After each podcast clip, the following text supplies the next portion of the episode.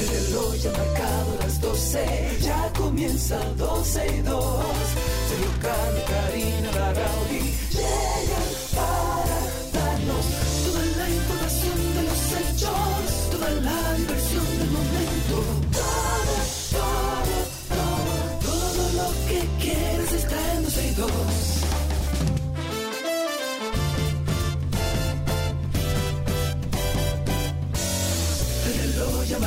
las 12, ya comienza 12 y 2. Sergio y Karina Larrauri llegan para darnos toda la información de los hechos, toda la diversión del momento.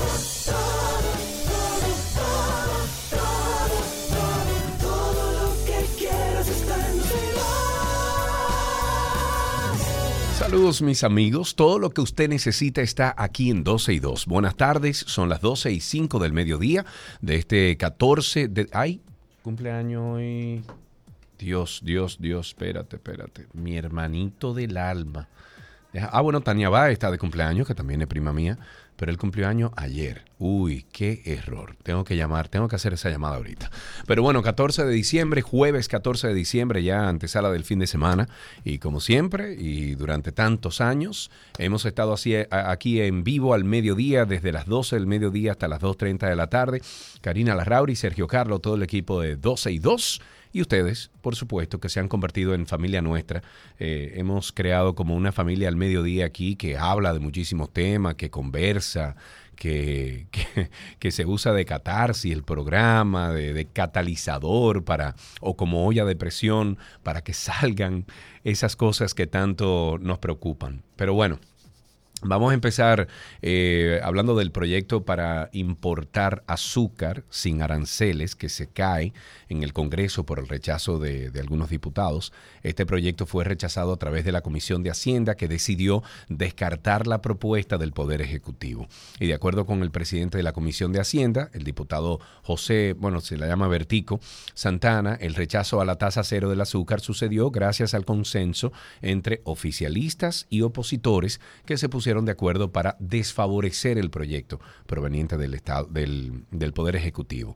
El diputado Santana fue enfático en decir que el propio oficialismo que tiene la mayoría congresual para pasar sin obstáculos las iniciativas, también rechazó el, el proyecto tras escuchar a más de 10 sectores vinculados al sector azucarero.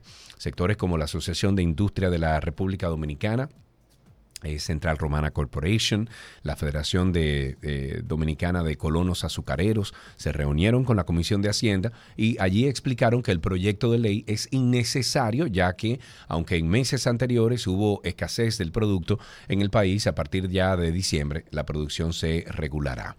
En otro tema, la jueza Iris Borgen Santana, del tercer juzgado de la instrucción del Distrito Judicial de Santiago, dictó apertura a juicio por el caso del niño Donali Joel Martínez Tejada, quien tristemente perdió la vida a causa de heridas de bala eh, propinadas por un agente de la Policía Nacional durante el segundo desfile del carnaval en el área monumental.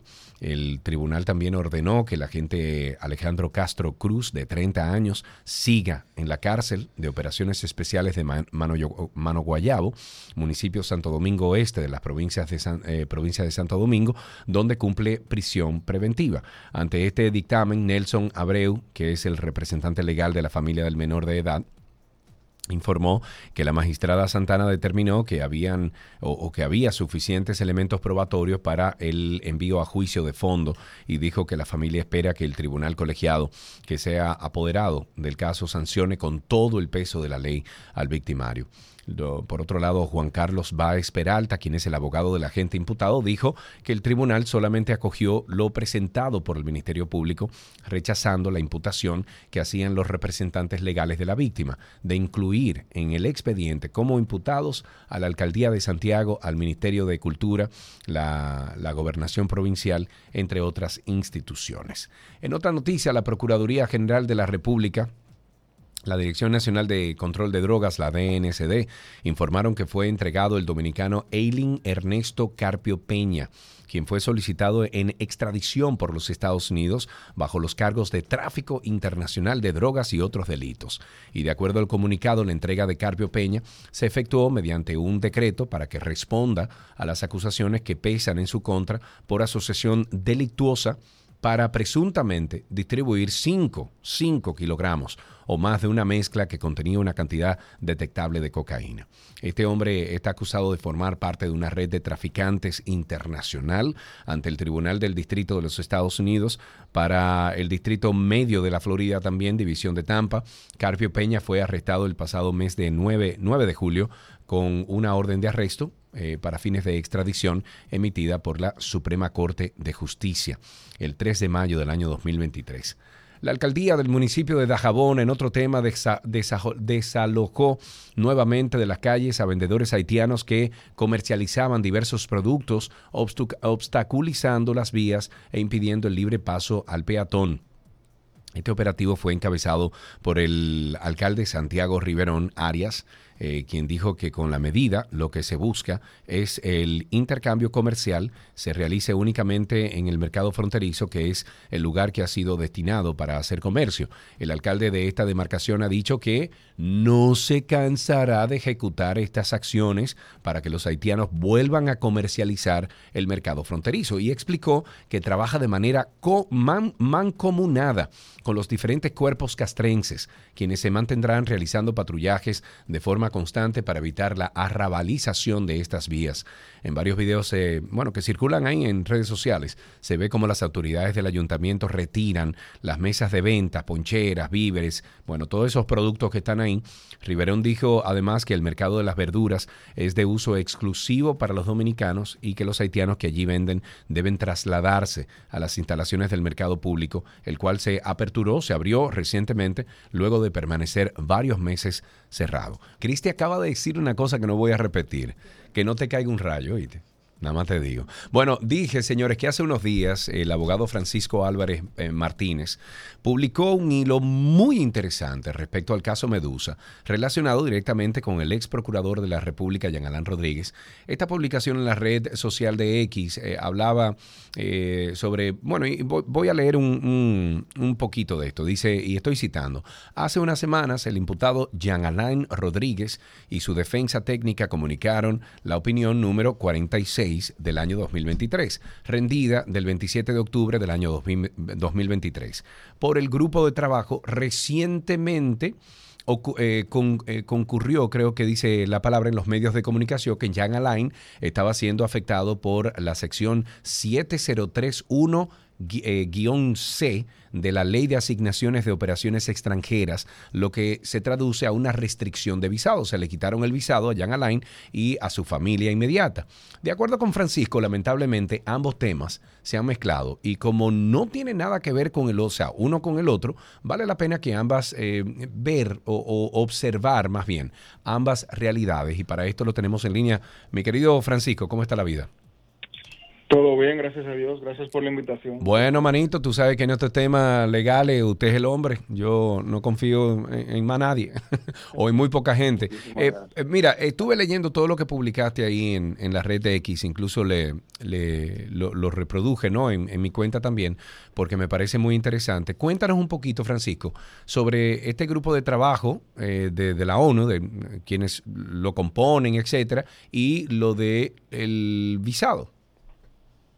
Claro, mira, eh, el grupo de trabajo que tomó muchísima, vamos a decir que eh, cogió mucha cámara gracias a cómo el imputado lo vendió. Digo lo vendió porque discrepo de la forma en la que ellos utilizaron el documento. No, y, utilizaron el nombre de la ONU, que es muy importante exacto, eso. Exacto. Yo, yo creo que ambas partes, y ya estoy dividiendo Estado Dominicano y el imputado, quisieron ser muy extremistas. Por un lado, el imputado quiso venderlo, como que eso fue la ONU directamente que vino y dijo eso, pero el Estado también quiso ignorar que eso es un órgano de la ONU. O sea, nosotros no podemos ni ignorar que no es la ONU hablando, sino que es un órgano consultivo que está dentro de la estructura de la ONU y que no falla, no tiene sentencia, lo, que ya se ha discutido. pero tampoco podemos venir a decir que eso es nada.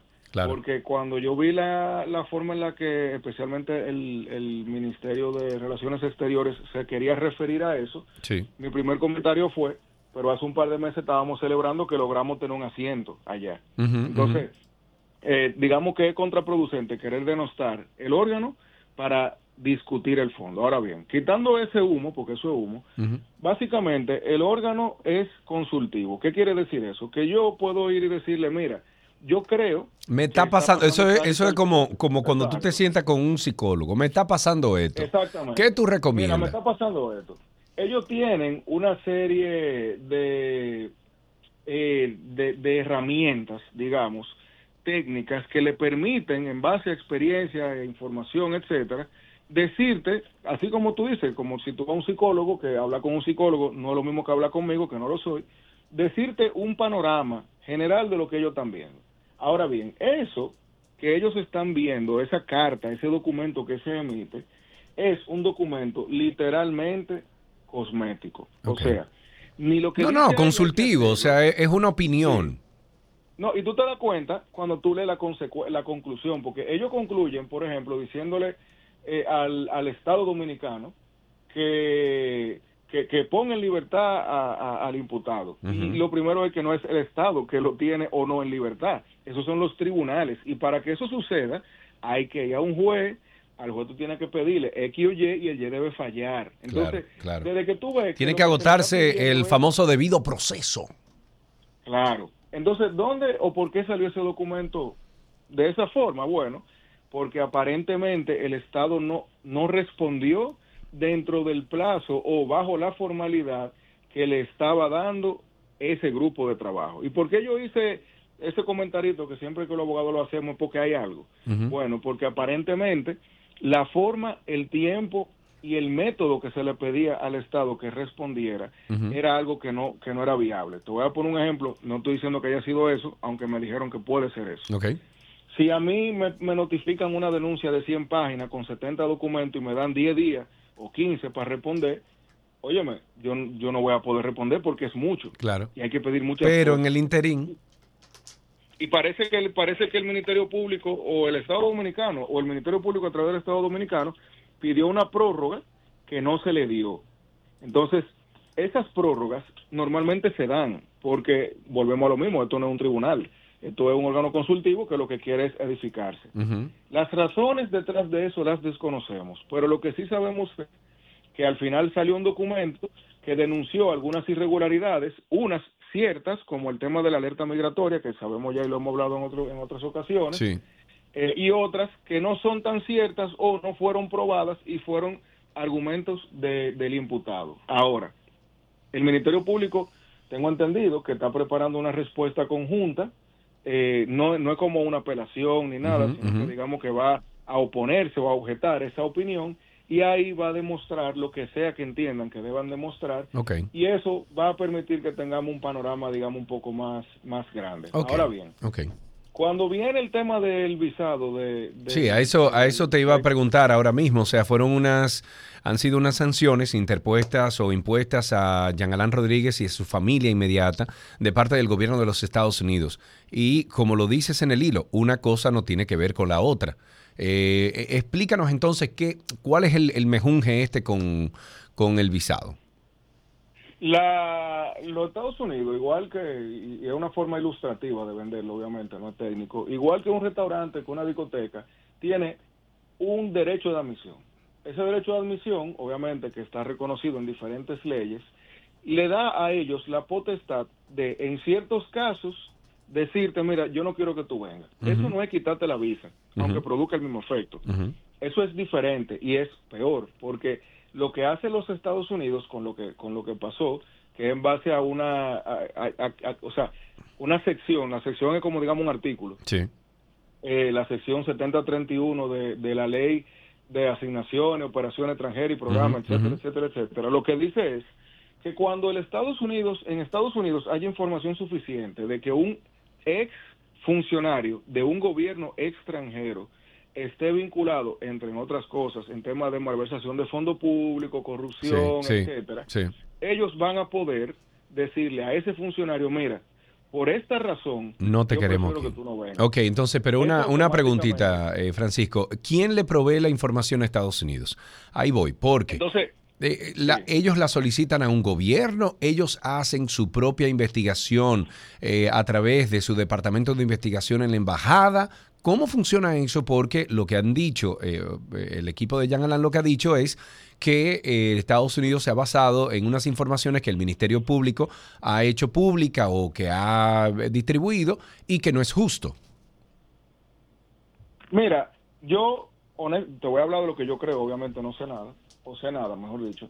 Eh, a mí me parece que la fuente de información fue la querella slash acusación y el proceso penal en contra de- del ex eh, procurador. Ok, pero de parte del Ministerio. Público, tú dices. Exacto, de parte del Ministerio Público. ¿Cómo Bueno, pero eso, pero eso de está en la ley ahora mismo. O sea, eso está en un proceso judicial que no se ha determinado si lo que plantea el Ministerio Público es correcto eh, y por eso hay que agotar el debido proceso. No es injusto de parte de Estados Unidos, eh, vamos a decir que, que fijar sentencia ante Jean Alain y, y su familia y quitarle el visado.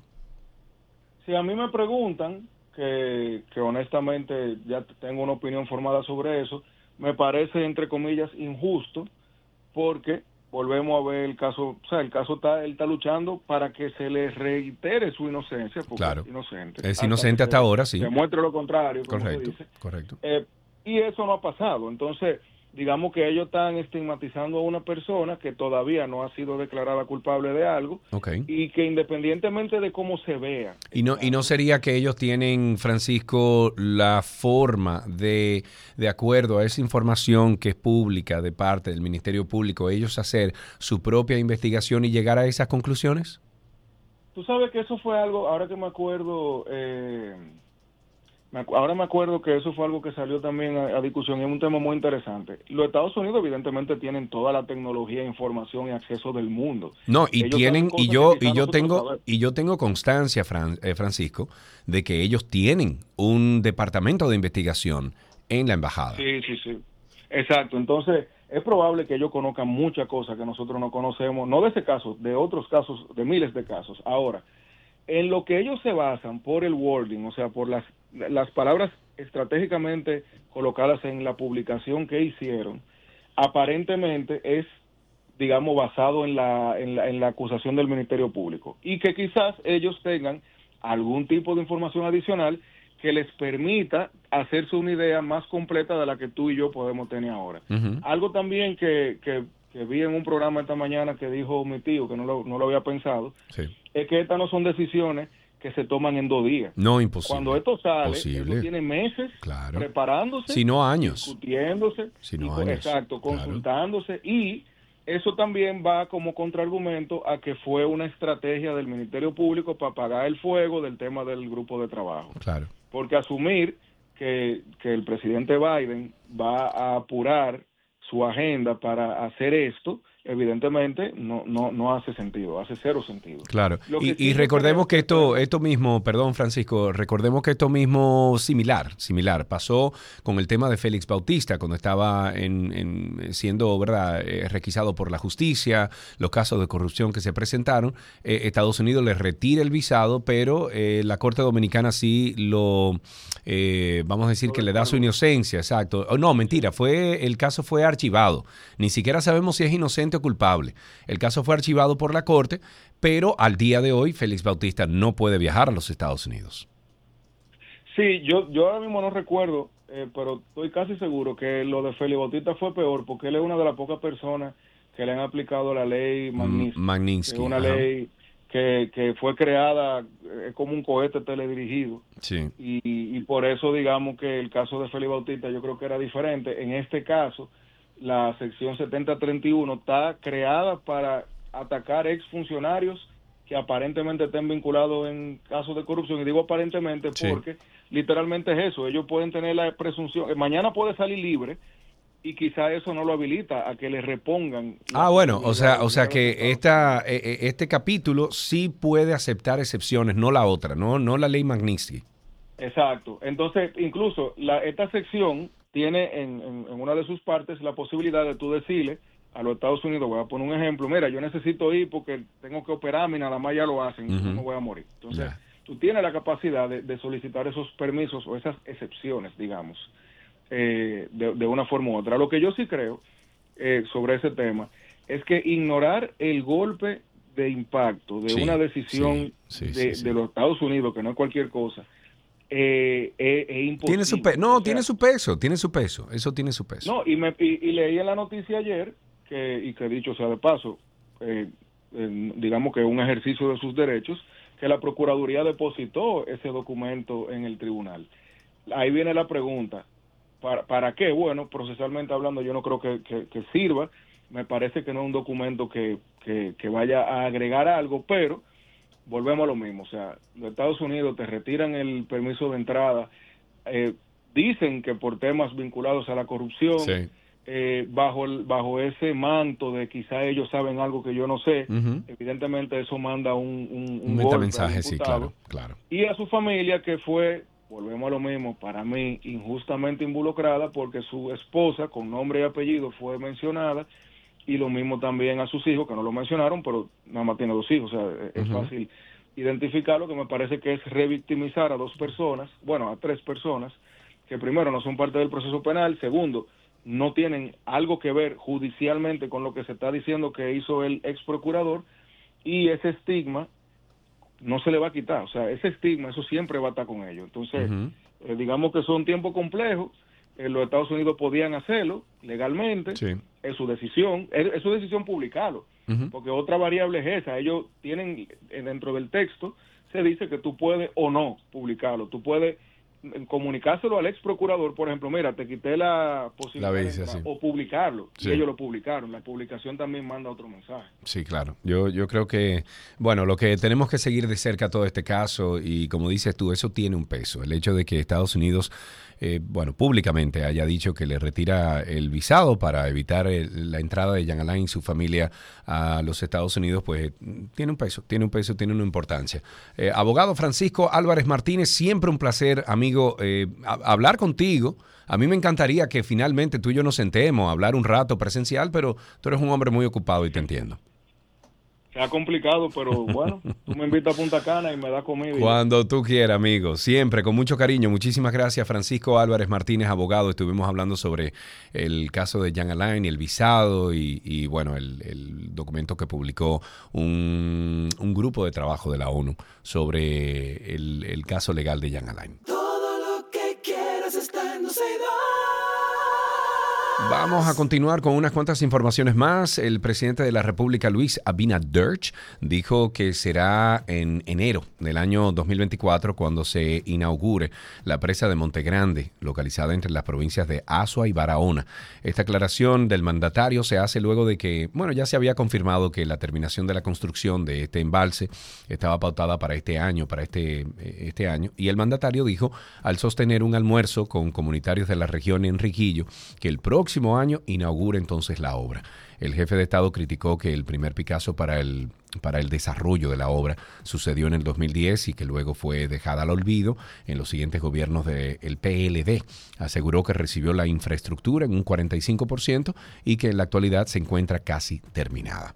En otro tema, la directora de Gestión de Riesgos y Atención a Desastres del Ministerio de Salud Pública dijo que en la provincia de Barahona ya no hay casos sospechosos de cólera y espera que continúe de esa manera. Esta señora dijo Estrella, eh, su apellido Ginny Estrella, aseguró y explicó que el Hospital Regional Universitario Jaime Mota está contemplado, eh, contemplando cerrar el área ya que tenían disponible para rehidratación oral en los casos de enfermedad diarreica aguda. La doctora Estrella dijo que en el día de ayer hicieron una visita a Barahona donde sostuvieron una reunión con las autoridades locales, el Instituto Nacional de Aguas Potables y Alcantarillados y el Ministerio de Obras Públicas para resolver de manera definitiva el tema del agua, por lo que esperan que dentro de unas semanas eh, bueno, ya los habitantes de Barahona tengan eh, funcionando su acueducto que se vio afectado a raíz del derrumbe que hubo en los últimos meses. Hablando de, agua, em, bueno, eh, el acceso al agua potable, la encuesta nacional de hogares de propósitos múltiples, realizada por segunda ocasión luego de la pandemia del COVID-19 por la Oficina Nacional de Estadísticas, establece que de casi 40 mil personas encuestadas, solo 25.925 reciben el servicio de agua potable. En el cuadro de composición porcentual de los hogares que reciben el servicio de agua para un uso doméstico por días a la semana, la ONE establece que mm, de las más de 25 mil personas que reciben el servicio, un 53.3% solo eh, lo obtienen de 1 a 3 días por semana. 8.7 recibe un agua potable una vez a la, a la semana 44.6 de 2 a 3 días, 12.6 de 4 a 5 días y 34.2% de 6 a 7 días. Estos datos incluyen zonas rurales, urbanas, incluyendo el Distrito Nacional y demás provincias del país. Vamos a hablar que desde que se inauguró el Centro de Contacto Ciudad eh, Cuida tu Salud Mental en marzo de este año, los psicólogos han recibido alrededor de 6.000 377 llamadas motivadas por sentimientos de tristeza, ansiedad, angustia, eh, insomnio. En menor medida han llamado por enojo, por falta de apetito, preocupación constante, em, ideas, eh, por ejemplo, ideas de, de, actos suicidas, irritación, sentimiento de culpa. De los más de 6.000 que llamaron, el 50% son menores de 30 años, llegando a buscar atención hasta niños de 7 años por problemas de violencia y abuso mientras que el 67% corresponde a personas violentas eh, que tienen que ver con temas de violencia perdón, y corresponde a, también a de 21 a 40 años, según informó el viceministro de Salud Colectiva, Eladio Pérez. En este sentido, informó que el proyecto se extenderá en coordinación con varias entidades públicas y privadas por la demanda de atención que han tenido en tan poco tiempo. Ojalá que la salud mental se siga, eh, bueno, el cuidado, la salud mental se siga promoviendo por este y todos los gobiernos que pasen por la sillita de poder. Es muy, muy importante. Así finalizamos esta primera parte de 12 y 2. Es la primera parte informativa, eh, recomendándoles a ustedes que siempre busquen Karina y Sergio After Dark. Está en todas las plataformas de podcast, al igual que 12 y 2. Todo lo que quieres está en 12 y 2.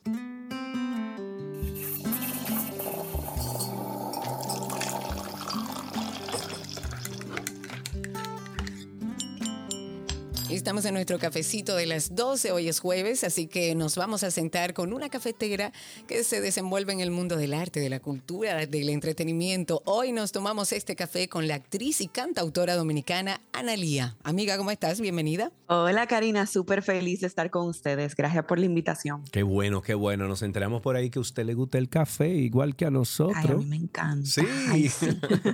es que para mí son extraterrestres los que no beben café. Claro. Yo no confío en gente que no le guste café, ¿eh? eso es como raro. Ah, ah, yo soy igual. Para que lo sepa. Eso es lo mismo que cuando yo llego a una casa y le digo, vamos a beber un vinito y me dicen que no. Y mm, no sé.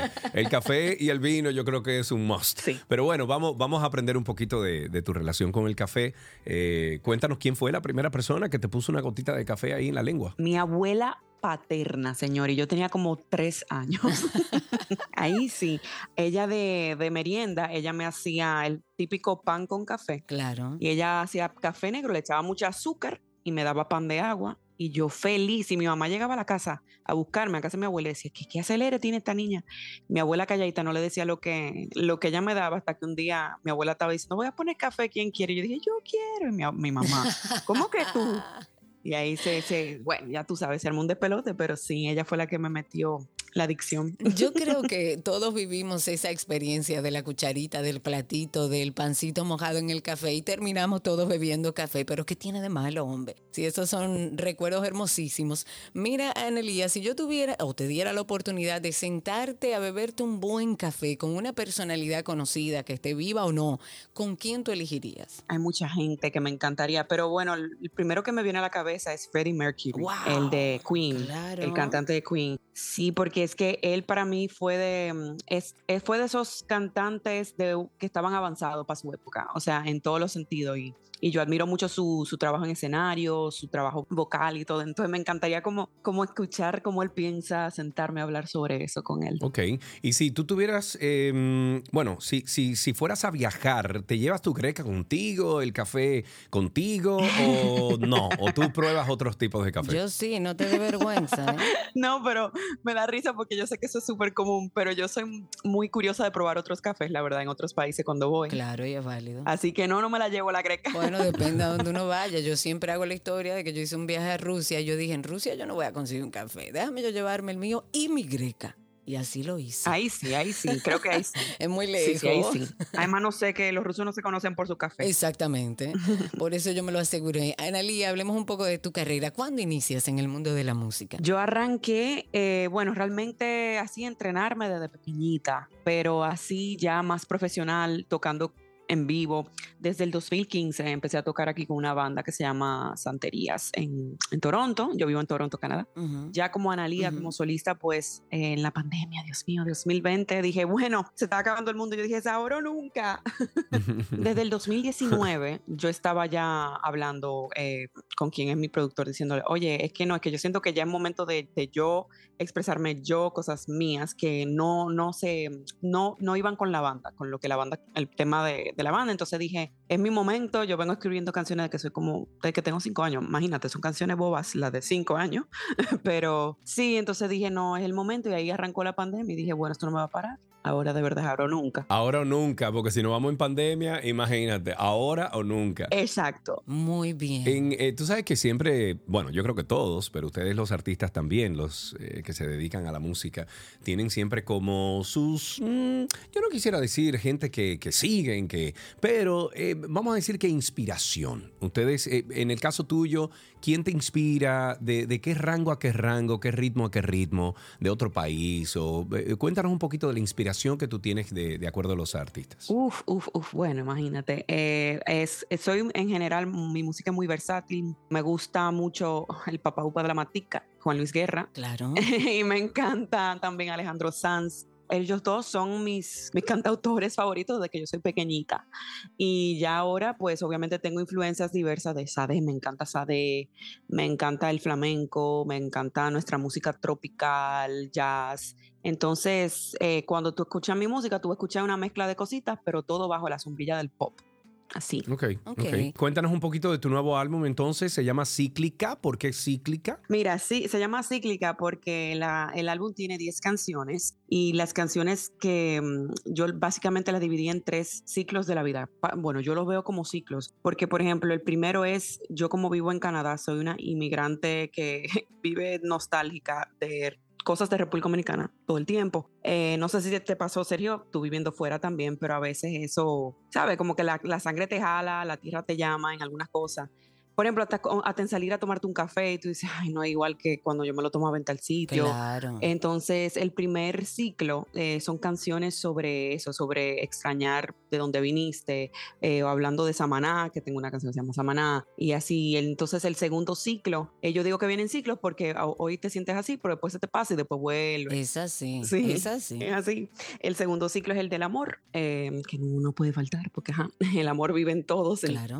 y ahí hablo sobre también sobre el luto, porque mis abuelitos fallecieron durante la pandemia y eran mi todo. Eh, el ejemplo más grande de amor, la verdad, que yo vi en, humanamente. Qué lindo. Sí, entonces hablo sobre el amor y en el segundo, en el tercer ciclo hablo sobre dejar ir, que ese realmente es mi favorito de cantar en vivo. Me encanta. Sí. Pero tú sabes que eh, hay que resaltar que tú eres como multifacética, porque tú haces comedia también. O sea, ¿cómo tú encuentras el equilibrio entre la música y entre las otras cosas que haces alrededor del arte? Mira, es una pregunta, Karina, que yo a veces yo misma digo, ¿y cómo es que yo estoy haciendo todo esto? La verdad, en general puedo decir que por suerte se me, están, se me dan las cosas como a tiempo, o sea, digo, en su tiempo, como que no, no me han chocado ninguna hasta ahora. Eh, no he tenido como el, la mala suerte de, de que me salga, por ejemplo, no, te salió filmar eh, tal día y ese mismo día un concierto. Todavía no ha pasado eso. Entonces todavía me ha funcionado eh, que, que no, no han caído una de arriba de la otra. Pero yo al final pues terminaré escogiendo, primero si di mi palabra para algo, primero pues eh, claro, esta es mi palabra, un compromiso, pero también si una oportunidad súper grande para una de las otras cosas, pues yo también voy a pesar todo eso. Pero por supuesto. Claro que sí. Eh, ¿Dónde podemos conseguir tu, tu música, Analía? Me imagino que Spotify y ese tipo de, de servicios, ¿verdad? Exactamente. En donde sea que la gente escuche su música del día a día, literal, donde están tus artistas favoritos, estoy ahí yo también. Spotify, YouTube, Apple Music, todas esas cositas. Y Ana Espacio Lía. Son dos nombres, pero yo lo uso todos juntos porque me gusta cómo suena. Como uno, perfecto. Bueno, vamos a despedirnos escuchando un poco de la música de Analía. Siempre es un placer tenerte aquí. Recordamos cuando hablamos contigo sobre canción de Samaná, que tú sabes que yo soy loca con mi hermosa Samaná. Ay, sí. Y me encanta que sigas haciendo música y desarrollándote en el arte. Claro que sí. Muchas gracias, Karina. Gracias, Sergio. Un abrazo grande. Bueno, para nosotros es un verdadero placer. Gracias, Analía. Y con esto finalizamos nuestro cafecito del día de hoy.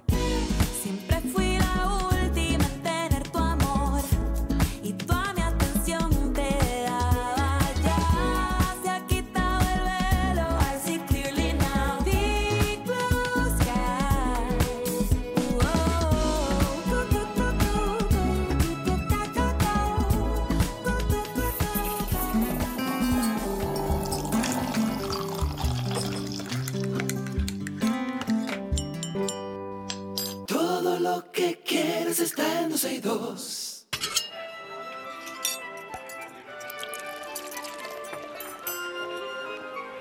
Ula la, she's here. Hola, Gaby. ¿Cómo estás? Hello, ¿cómo estás? Qué raro que no llegaste hablando con la I de Santiago. No, no, no. Tampoco fue tanto tiempo.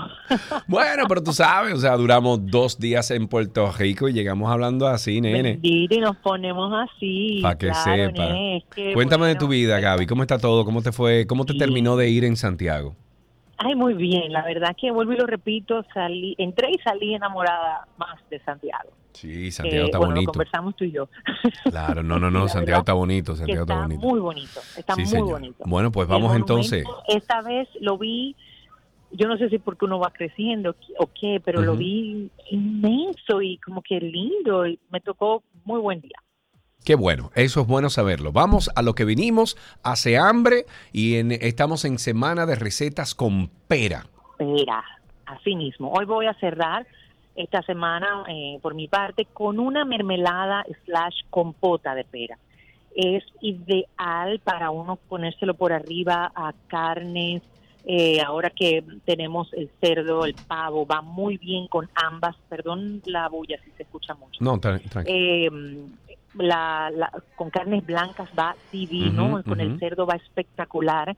Así que les recomiendo hacerla y de hecho pueden guardarlo en nevera sin problema porque puede durar hasta por 15 días sin problema en nevera, siempre recomendando guardar en un envase de vidrio. Y con esto quiero decir que aprovechemos y reciclemos todos esos envases de vidrio que tenemos en nevera, que algunas veces eh, tiramos a la basura y que nos sirven para tantas, tantas cosas.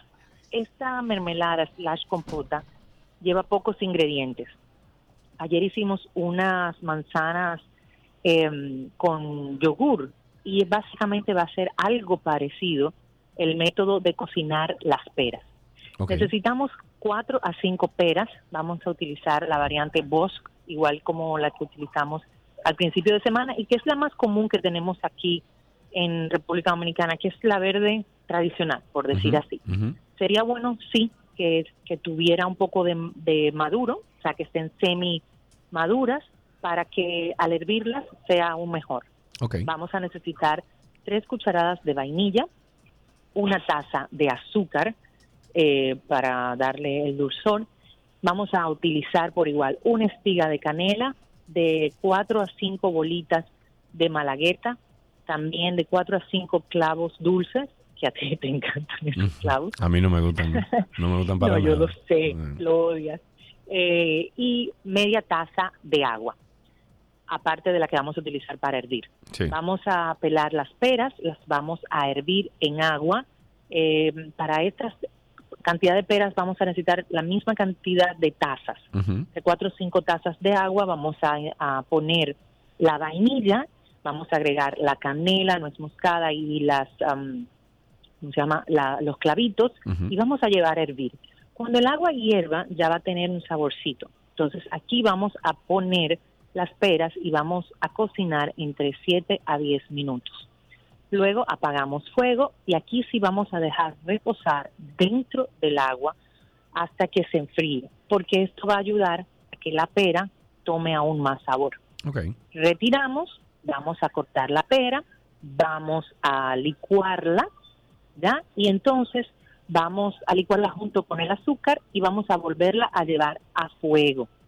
A fuego para que, en este caso, la, el azúcar se reduzca y cree como ese almíbar rico, ¿ya? Por alrededor de unos 10 minutos a fuego medio, no muy alto, porque si no, lo que va a pasar es que se va a evaporar mucho los líquidos que hay y te va a quedar muy gruesa. Ahora, si esa es tu intención, pues perfecto, puedes Claro. subir el fuego y lograr que sea un- de una textura mucho más gruesa.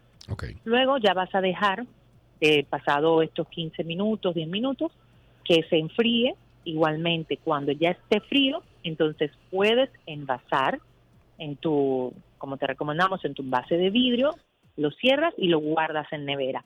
Para utilizar, como te mencioné, arriba de un pavo, de una pechuga de pavo que queda riquísima laminada, sobre un cerdo por igual. Lo puedes utilizar como mermelada en sí, Sí. ponérselo arriba Uy, qué a rico. postres, a helado, a bizcochos. Eh, lo puedes utilizar como base de un aderezo para ensaladas. Este le agregas un poquito de vinagre, sal, pimienta, aceite de oliva. y Ya tienes un aderezo riquísimo para, sobre todo, eh, las lechugas tipo romana, la endivia, Sí. queda divino con peras y queso azul, ni te puedo decir. Ya saben que esta receta deben hasta el sábado porque tengo un par de videitos que quiero compartir con ustedes Ah, bien. pero bien. todavía estoy por los lados de Santo Domingo. Hoy llego a Romana y trataré, I- I'll do my best. Ok, muy bien. Eso es lo importante. Do our best.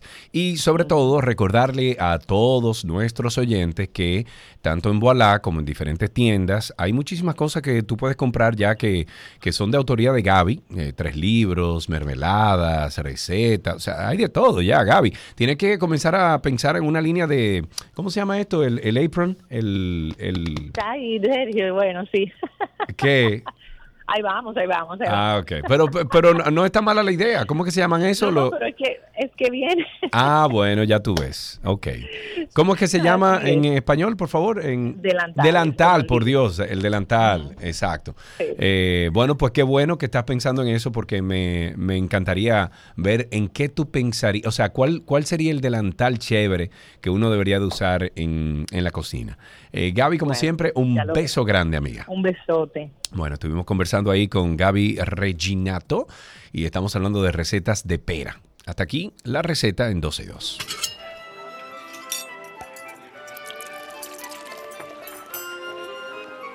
Todo lo que quieres está en 12 y 2.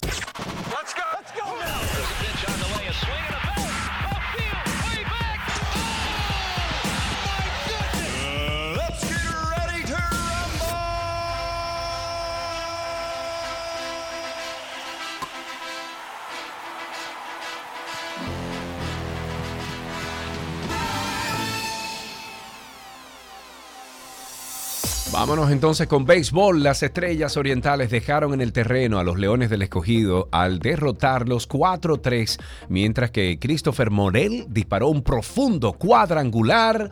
No, no, no, no, no, díganle que no esa pelota. Sí, señor.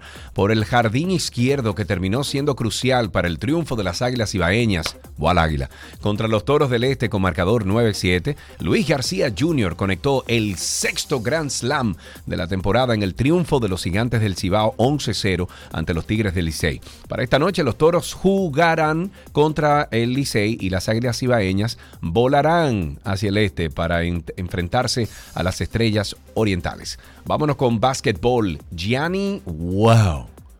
Antetokounmpo. ¿Lo dije bien? Ok, bueno, an- Antetokounmpo, así mismo. Impuso un récord de la franquicia al anotar 64 puntos y los Bucks de Milwaukee doblegaron anoche 140-126 a los Pacers de Indiana. Tras su espectacular actuación Antetokounmpo, ¿tú te imaginas el bullying que le hicieron a ese muchacho en Antetokounmpo? Bueno. Se involucró en un altercado eh, por el balón con el que se disputó el partido. ¿Y por qué me lo pusiste tres veces el nombre? Antetokounmpo quebró la marca del equipo establecida por Michael Red, quien anotó 57 unidades en un encuentro que los Bucks perdieron por 113-111 ante el Jazz de Utah en el 2006. En fútbol, Lionel Messi podría venir a suelo dominicano. Bueno, esto en el 2024 a enfrentar al Moca FC, pero para que se materialice ese encuentro, el onceno cibaeño deberá derrotar en primera ronda al Nashville Soccer Club de la Major Soccer League. Ay, Dios mío, el sorteo de la Copa de Campeones de la CONCACAF que tuvo lugar el miércoles dejó marcada ya la ruta a seguir por los clubes que tomarán parte en el principal torneo de la región donde los mocanos se clasificaron la semana pasada como terceros del Caribe. ¡Bravo! El primer partido de ida de los Mocanos será el 6 de febrero en Estados Unidos y la vuelta será el 29 del mismo mes con el Estadio Cibao FC como primera opción. El ganador de esta serie se medirá al Inter de Miami, en, eh, bueno, al Inter de Messi ahora, en marzo. ¿Tú te imaginas ese juego? ¡Wow! Para finalizar, una noticia de fútbol. La Federación Alemana, de Fútbol empezará a denunciar a las personas que perpetren abusos racistas y comentarios de odio a los jugadores en la Internet. La mm, DFB anunció el martes que bueno, van a colaborar con la Fiscalía de Frankfurt para presentar las denuncias ante las autoridades locales y así procesarlos si se debe. La medida responde a una serie de comentarios racistas y, discrimi- y discriminatorios en las redes sociales contra los jugadores de raza negra de la sección selección de Alemania que este mes conquistó por primera vez la Copa Mundial Sub-17. La federación indicó que 14 comentarios dirigidos a los jugadores de la Sub-17 fueron considerados como instigadores de odio, propiciando investigaciones eh, en cada caso. Y se abrieron eh, algunos expedientes contra cuatro individuos. También se borraron los mensajes insultantes y los usuarios responsables fueron bloqueados. Con esto finalizamos estas noticias del mundo deportivo en 12 y 2. Let's get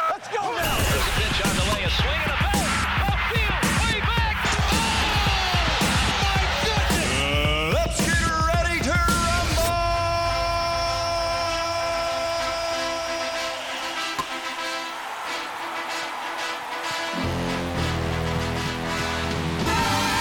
Todo lo que quieres está en 12 y 2.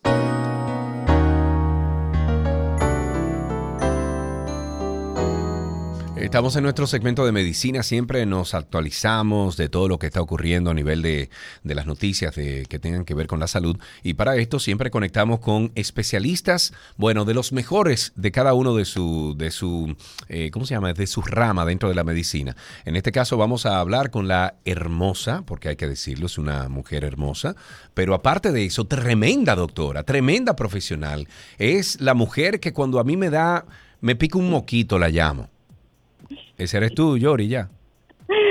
Me estoy riendo aquí porque yo voy a anotar entonces toda la picada de mosquito. Para que sepa, tú eres, tú eres, tú eres envidiada, tú eres envidiada en, en Santiago. ¿Tú Muchas sabías eso? gracias, muchas gracias, muchas gracias por Tenemos- esa introducción. Tenemos a la doctora Yori A. Roque Jiménez. Ella pertenece al equipo de Infecto Team, Infecto Team en redes sociales y es infectóloga e internista del Hospital Metropolitano de Santiago El Homs. En el día de hoy, ¿qué vamos a tratar? ¿Qué, qué temas traes? Tenemos algo, algunos cuantos temas muy interesantes. El primerito, el primerito, porque quedamos en dar seguimiento a, ¿se acuerdan de los casos de China, de Sí, las claro. neumonías Sí, que sí. se reportaron, que obviamente eso es muy interesante. Eh, pues eh, fíjate que eh, estamos viendo algunos casos aquí y eh, revisando así entre las noticias de las que me encontré para, para el día de hoy.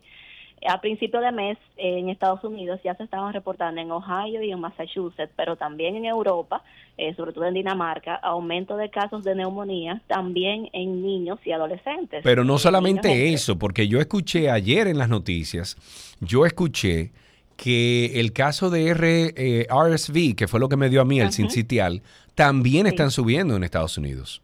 Sí, por, por ahí iba, exactamente. Jus- Justamente ellos eh, hicieron el reporte, por ejemplo, para el principio de mes, de que habían unos 145 casos de neumonía eh, en niños y adolescentes entre 3 y 14 años y obviamente comenzó eh, toda la preocupación de que si se, también se tratan de los casos o está conectado con los casos en China. Ellos lo han llamado como White Lung Syndrome o síndrome de los pulmones blancos porque no porque sea un diagnóstico en sí, pero son casos, como había yo explicado antes cuando hablamos de los casos de China, son casos respiratorios que se hace una radiografía. ¿Te acuerdas que mencionaba yo el nombre de atípico? Sí. Porque lo que se veía en la radiografía como que no se correspondía con los síntomas respiratorios que presenta el paciente.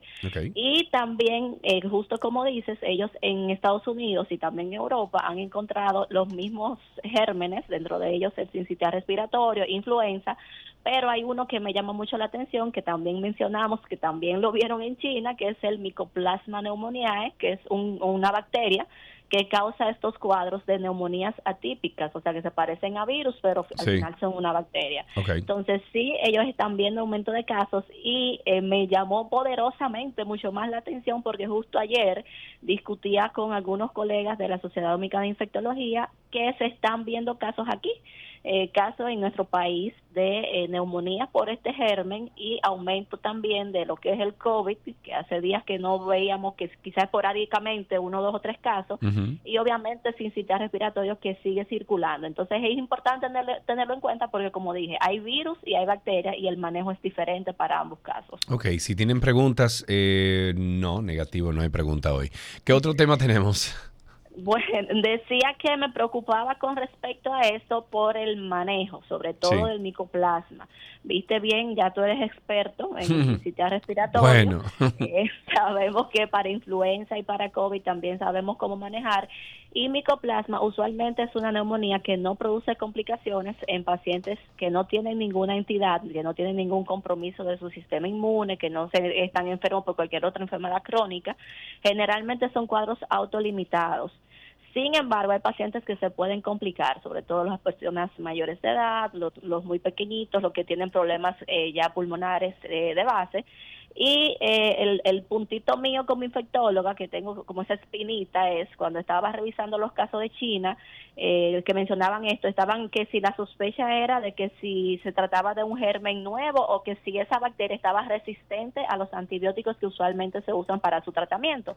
Hasta ese momento se decía que no, pero ¿qué sucede? Que el antibiótico, adivina cuál es el antibiótico que se utiliza para, o sea, la primera línea de elección 1A para el manejo de la neumonía por micoplasma neumoniae, no es nada más y nada menos que la acitromicina, que sabemos ¡Ay! que se usa a más y por menor para Claro. muchísimas otras cosas.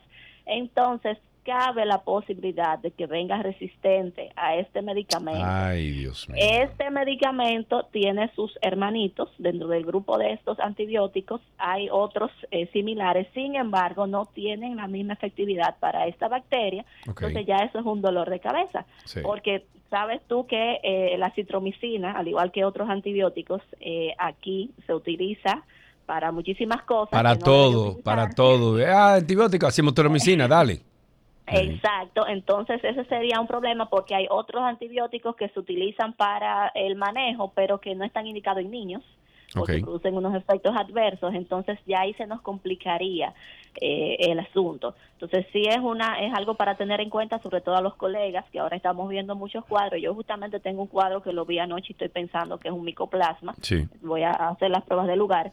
Eh, tenerlo en cuenta ahora porque es un manejo fácil, pero puede ser que nos dé Pero puede complicarse, exactamente. Ok. Vámonos entonces con el tema de las neumonías, tiene, ¿verdad? No, tengo, No. Tengo, ya hablé de este, pero tengo un tema también muy interesante para estos días, que es el síndrome del corazón fiestero. ¿Pero y qué es eso? ¿Pero y qué es eso? Sí, pero es importante. Fíjate que se está haciendo el llamado justamente porque ahora en Navidad, tú sabes que eh, nos gusta, ¿cómo es que dicen? Como el, beber mucho. el Mm, se pone esa, se pone esa boca, muchacha, mira. Eh, Tú sabes, tú sabes, yo- eh, Yori, yo estoy escuchando, tú sabes quién es Sanjay Gupta, el, el que es Ah, como... sí, claro. Ok, él es el Sí. médico cabecera de la cadena CNN, es un científico, bueno, vive en Atlanta, una vez lo vi de lejos incluso en CNN, eh, y él tiene un podcast muy, muy chévere, y ayer precisamente estaban tratando, él tiene, el, podcast de él trata sobre el cerebro, todo, o sea, que los procesos químicos del cerebro, etcétera, y ayer estaba hablando del efecto que le hace el alcohol, por más mínimo alcohol que nosotros consumamos, hay un efecto negativo en el cerebro. Me encantaría que en un futuro eh, tú averigües algo y cuando te sientas Claro. ya, eh, yo diría que, que capacitada para por lo menos dar algunas pinceladas, Sí. hablemos sobre esos efectos del alcohol. Obvio que yo escuchando el podcast dije, bueno, yo no me voy a dejar de beber mi vino de vez en cuando. No es que abuse del alcohol, pero yo, yo no. Tú sabes que hay, tú sabes que hay mucho, mucho relación al alcohol. Porque, sí, tú diciendo eso, recuerdo perfectamente que hace unos, unos meses leí una- un artículo eh, y vi una imagen donde se compara el, el cerebro de un alcohólico con un eh, cerebro de alguien con demencia. Y es prácticamente eh, la misma imagen. Sí. La misma imagen. Y sí tiene muchísimos efectos negativos, pero también sabemos que hay algunos efectos beneficiosos en También. tipos de... de- Sobre todo para el flujo sanguíneo. Entonces, por eso hay mucho tema, mucha discusión siempre con este, pero lo voy a tomar en cuenta. Mira, ve, hombre. Y lo que lo que te digo ahora del síndrome del corazón fiestero, eh, yo lo, después busqué la traducción porque es Holiday Heart Syndrome, Ok, pero la traducción dice como de vacaciones, pero me gusta más fiestero. ok, bien. Porque eh, preguntaba esta mañana tempranito en, en, en el Instagram que cuántas personas después de tomar alcohol eh, sienten palpitaciones o que se le acelera el corazón Sí. y la mayoría de la gente que respondió dice que sí. Y justamente este síndrome se refiere a una arritmia que es una fibrilación auricular. Es cuando el corazón eh, late irregularmente. Claro. Fuera de ritmo, fuera de ritmo.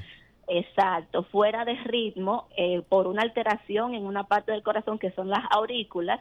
Y esta alteración es inducida generalmente por el consumo de alcohol frecuentemente ahora en, lo- en lo- en los días de Navidad, en los fines de semanas largos, vacaciones, otros días festivos. Usualmente el paciente refiere palpitaciones que pueden ser transitorias o mantenerse incluso hasta después eh, y recurrir hasta un año después de haberse solucionado ese primer episodio. Entonces, eso de- depende mucho de si la persona tiene ya previamente alguna enfermedad cardíaca de base. O sea, estas personas que tienen problemas de corazón tienen más riesgo de hacer estas arritmias y de cómo responde el resto del corazón, porque sabemos que hay un corazón, pero hay cuatro cámaras en el corazón, Sí. dos arriba y dos abajo. Sí. Entonces, cuando las de arriba se alteran, depende de cómo responden las de abajo a esa alteración, si eso se va a mantener eh, o no en el tiempo. Las personas, además de sentir las palpitaciones, pueden sentir eh, cansancio, debilidad, dolor de pecho, dificultad para respirar e incluso perder el conocimiento. Y eh, en muchos casos el tratamiento será la cardioversión eléctrica. Tú, ves, tú has visto en las películas cómo le hacen el, esos corrientazos de chum que dicen Sí, de sí, sí, sí, claro. ponen- Claro. ese, en muchos casos, ese es el tratamiento. Obviamente, si el paciente está intoxicado por alcohol, se ¿Qué? maneja. ¿Un fundazo de eso eléctrico? Un fundazo de eso, porque imagínate una gente que tiene una, una arritmia de base y, entra en fibrilación auricular, el paciente puede, como te dije, perder el conocimiento, pero si tiene, por ejemplo, problemas de coagulación, problemas del corazón, puede Sí. mandar émbolos de sangre Ya. al cerebro, producir eh, taponamiento de, de arterias eh, en lugares distantes y hay otras muchísimas complicaciones que pueden ocurrir. Entendido. Entonces va a depender de todo esto si el paciente va a tener que mantenerse con un medicamento para eh, regular como la circulación, evitar que ocurran nuevas arritmias y así nuevas complicaciones. Y obviamente tenerlo en cuenta, no solamente lo- los que tienen problemas de- del corazón, sino todo el mundo, porque nadie quiere que de repente, eh, tú sabes que entran esas arritmias de repente Sí, en, en claro. una gente que no, no sufre de nada y todos Claro. se lo achacan a la vacuna del COVID. Claro, claro. Pero por eso hay que saber de esto, porque son cosas que pasan independientemente de vacunación o no. Ok, entendido. Entonces vámonos ya para finalizar, porque no podemos finalizar con malas noticias, buenas noticias sobre la prevención del cáncer de mama con los resultados de una nueva vacuna. ¿De qué se trata? Sí, pues este es un buenísimo, buenísima eh, noticia. Una compañía llamada Anixa Bioscience eh, presentó recientemente los resultados de un estudio clínico, un ensayo clínico con una vacuna que utiliza como que inhibe una proteína que se produce pro- eh, normalmente en el cuerpo en Sí. un momento de la vida, pero que se deja de producir después, pero que está presente en las mujeres que tienen un tipo de cáncer de mama. Entonces, esta vacuna lo que hace es que la regula y hace que, eh, como previene, que se formen células cancerígenas.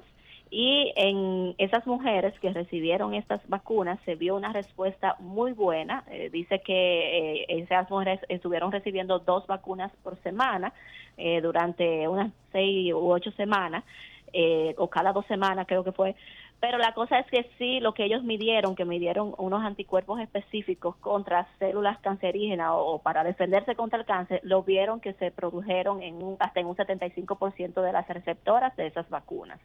Ellos están muy contentos con estos resultados, que son apenas fase 1, y hablan de que realmente es la primera vacuna que utiliza esta, esta meca- este mecanismo eh, para producir una respuesta inmunitaria y que van a dar seguimiento ya el próximo año para ver cómo eh, se puede seguir desarrollando estos, estos beneficiosos resultados. Excelente. Bueno, pues como siempre, eh, yo creo que son informaciones vitales e importantes que cada uno de nosotros eh, tiene que poner atención, el guion, tiene que poner atención eh, y qué bueno que tenemos a profesionales como la doctora Yori A. Roque Jiménez para informarnos. Doctora, un beso grande, gracias por todo. Gracias a ustedes, cuídense mucho. Muy bien, la doctora Yori A. Roque Jiménez pertenece al equipo de Infecto Team en redes sociales, arroba Infecto Team, es infectóloga y siempre nos actualiza aquí en 12 y 2. Ya regresamos con mucho más.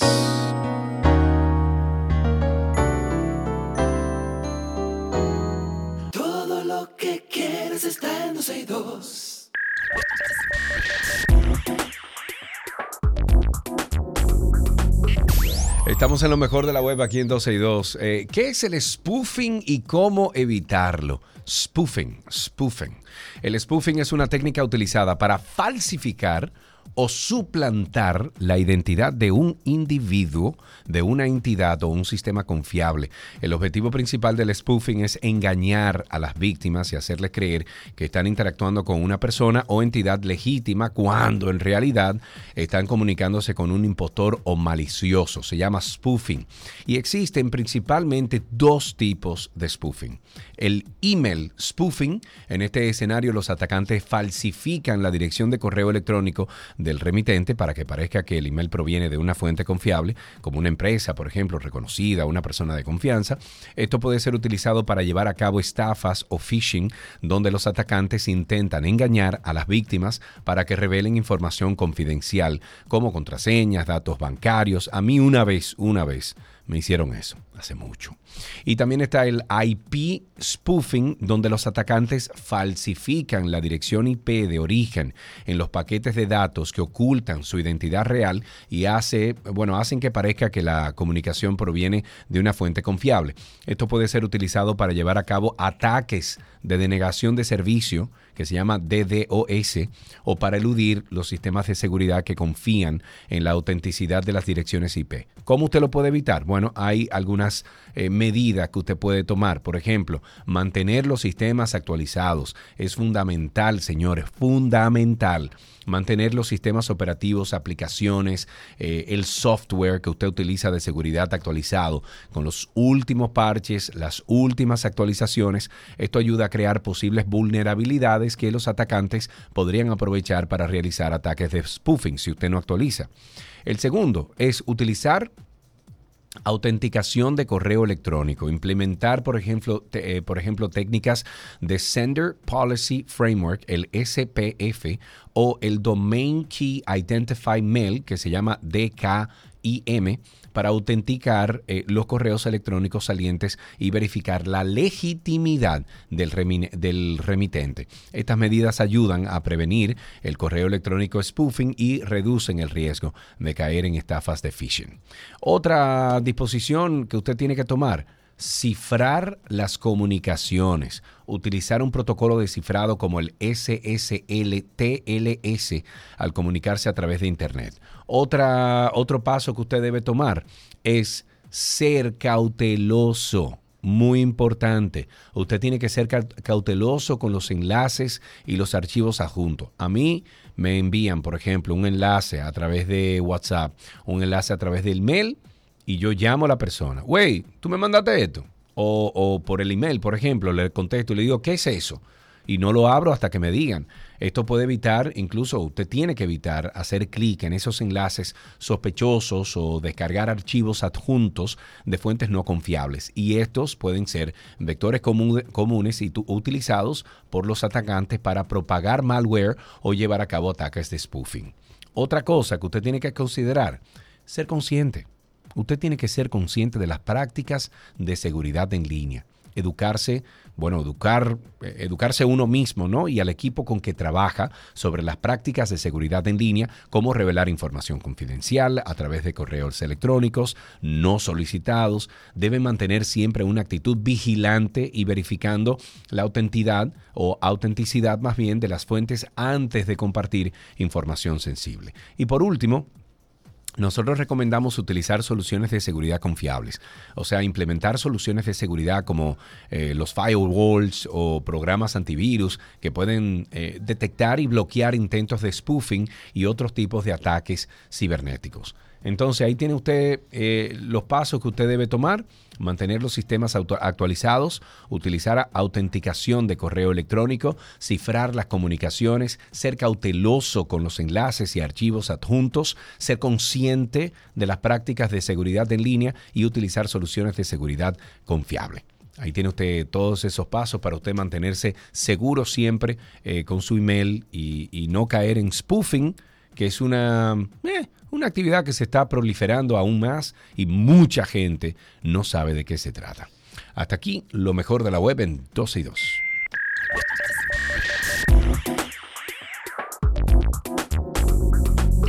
Todo lo que quieres está en 12 y 2.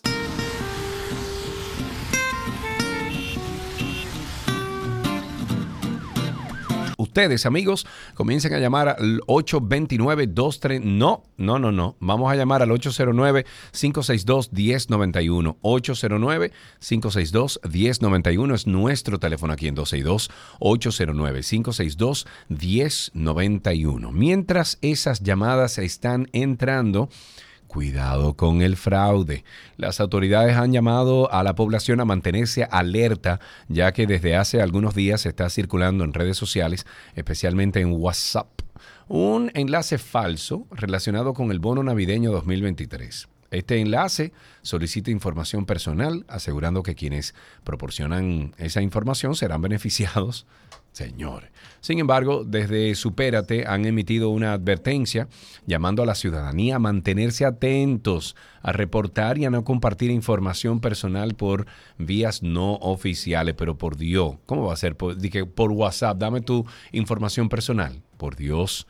El presidente de la Confederación Nacional de Organizaciones de Transporte, CONATRA, Antonio Maite, dijo en el día de ayer que los autobuses del transporte público no están provocando accidentes como antes, refiriéndose principalmente a los conductores de su organización. Oye, oye, va, que como dicen por ahí, ya tenemos a Julio en la línea. Buenas tardes, Julio, ¿cómo estás?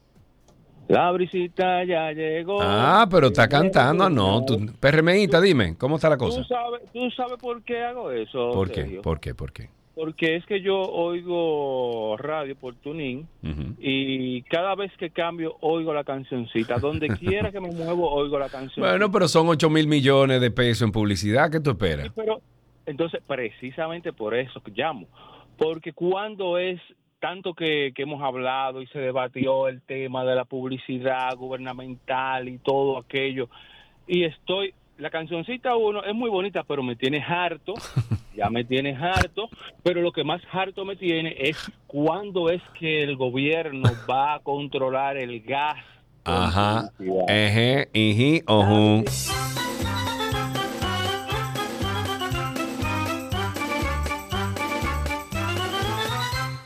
Seguimos con algunas informaciones. Ustedes sigan con las llamadas 809-562-1091, 809-200-1091. Estamos utilizando el teléfono físico de la emisora en el día de hoy, 809-562-1091. En el caso Medusa, el fiscal Emmanuel Ramírez ha informado que el Ministerio Público solicitó solicitó a su equipo de médicos la evaluación de la documentación médica presentada por la defensa del ex procurador general de la República, Jan Alain Rodríguez, al asegurar que el brazalete electrónico, el grillete, le produce una inflamación. De acuerdo con el fiscal, el Ministerio Público recurrirá a un médico legista autorizado que identifique la situación, ya que, como se comentó en el día de ayer, de ser cierto, este sería el único caso nacional e internacional en el que a una persona le da un tipo de alergia o inflamación un grillete. Ramírez, quien estuvo acompañado por la directora de persecución del Ministerio Público, la procuradora adjunta Jenny Berenice, dijo también que el Ministerio Público va a verificar esta situación tomando en cuenta el historial de este imputado. Recordemos que en el día de ayer el juez Amaury Martínez aplazó otra vez el conocimiento de esta audiencia para el próximo miércoles 20 de diciembre a las 9 de la mañana. ¿Alergia? Pero ¿y por qué no le ponen como un pañito o recubren el grillete con algo para que no le, no le toque la piel? No sé, ¿se puede? 829-2, no, 809-562-1091. Tenemos a Jairo en la línea. Buenas tardes, Jairo, cuéntame. Muy bien, muy bien. ¿Cómo estás? Todo muy bien, amigo, con hambre, mucha hambre, cuéntame. Huepa. Mira, para hacerte una denuncia, aquí en La Esperilla, justamente al lado de la Salle, se, el agua negra está desbordándose como cosa loca. ¿En, en dónde es eso? Aquí en la, en la Bolívar, en La Esperilla. Ok. Justamente al lado de la Salle. Ok, Aguas Negras está, eh, bueno, desbordado. Desbordando, bueno, saliendo... Sí, sí, claro. En grandes cantidades. sí. Bien fuerte. Muy bien, muchísimas gracias por esa denuncia. Ojalá que alguien escuche y responda.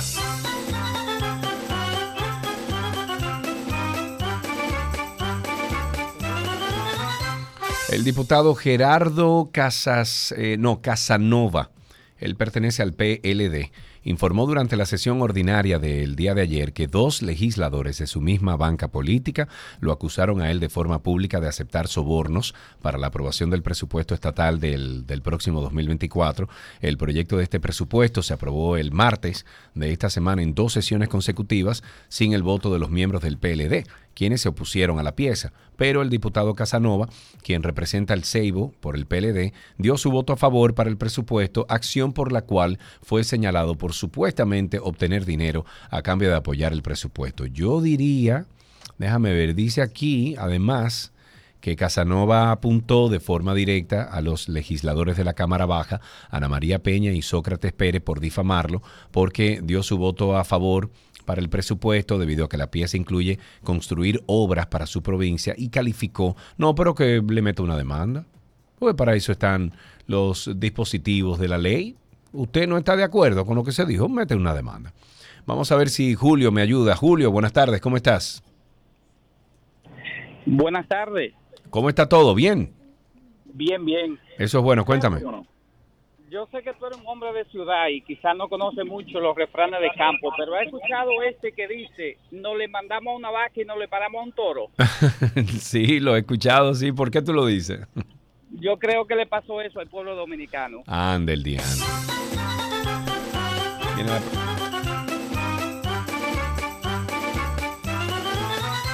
Está David en la línea. Buenas tardes, David, adelante. Buenas, Sergio, por fin. Dígame fin. usted, señor, mucha- mu- ha tratado muchas veces de comunicarse. Impresionante. Lo de ustedes de que, que comunicación que superó nada, es otro tema. Está bien, cuéntame. Sergio, mira, eh, yo quiero hacer dos eh, comentarios. El primero. Primero, eh, yo soy un dominicano común como tú que pagamos. Sí, sí, sí, sí, sí. Pagamos impuestos, vivimos en este país, queremos vivir de una forma... ¡Ay! ¿Qué pasó? Julio, ¿estás ahí? David, perdón. Sí, estoy aquí. Ah, perdón, dale para allá, que, eh, que pensé que se había caído. Cuéntame. Ok. Entonces a veces uno ve tantos absurdos que tú dices, óyeme, ¿y dónde está el ingeniero industrial que Sí. este proceso ni nada? Bueno, Sí, sí, sí. mira, lo primero es hacer una denuncia, o no una denuncia, un comentario. señores, las plazas comerciales de República Dominicana.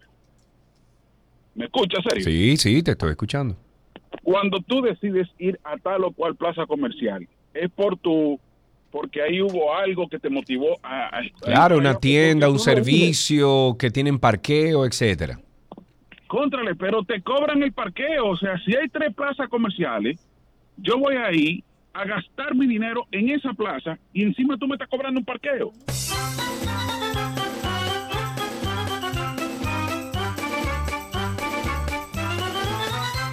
829, no, mentira, 809-562-1091, 809-562-1091. Ahí tenemos a Frank en la línea. Buenas tardes, Frank.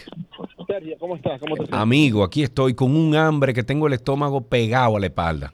Así estamos todos. Bueno, estamos. cuéntame. Yo, yo un taponcito bajando la noche. Uy, qué rico. Y Mira, Sergio, tú comentaste hace un segundito sobre Antonio Marte, que él Sí. dijo que sus choferes ya no están Sí, causando sí. accidentes como antes, ¿verdad? Ajá. Él fue también muy sutil y dijo y confesó que sus, sus choferes también consumían droga, pero ya Antes, pero que ya no. yo lo vi, yo lo vi. qué lindo, ¿eh?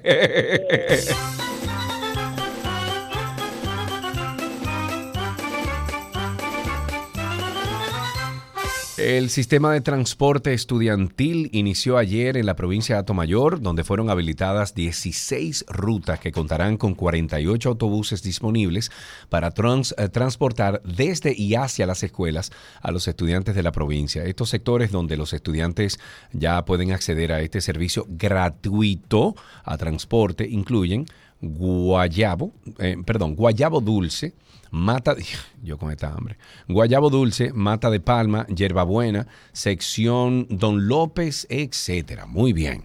Seguimos entonces en Tránsito y Circo. La mm, oficina coordinadora del Fideicomiso RD Vial dio a conocer que este pasado 15 de noviembre los vehículos de atención a emergencia cuentan con un dispositivo electrónico especial que les permite transitar por los carriles de paso rápido por todas las estaciones de peaje que cuentan con este servicio. Sin embargo, eh, las ambulancias pueden transitar de manera libre por las estaciones. Es importante que aquellas que no tengan el dispositivo de paso rápido especial para este uso hagan contacto con RD Vial para la instalación del mismo.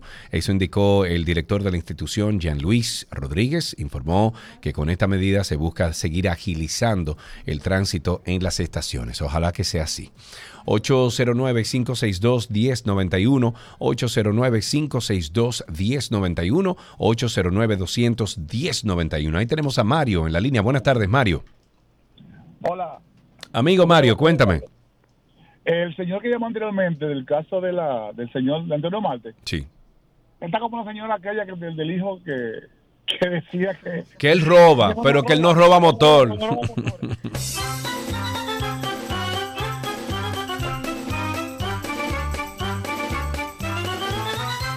El Cuerpo Especializado de Seguridad Fronteriza, CESFRONT, tras una ardua labor de inteligencia, incautó este miércoles 400.800 unidades de cigarrillos marca Capital en un hotel del municipio Manzanillo de Montecristi.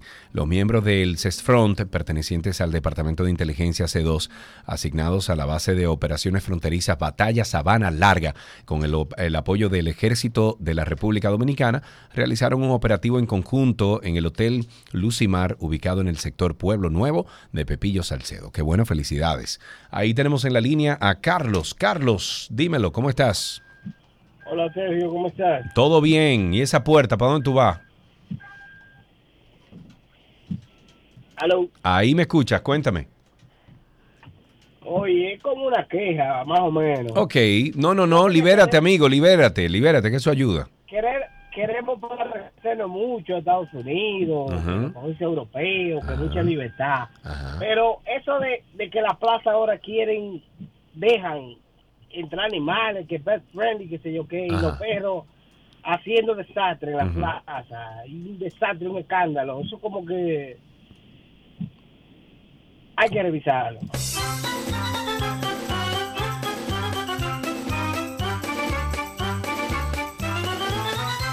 809-562-1091, 809-200-1091. Ahí tenemos a Ilexis en la línea. Buenas tardes, Ilexis.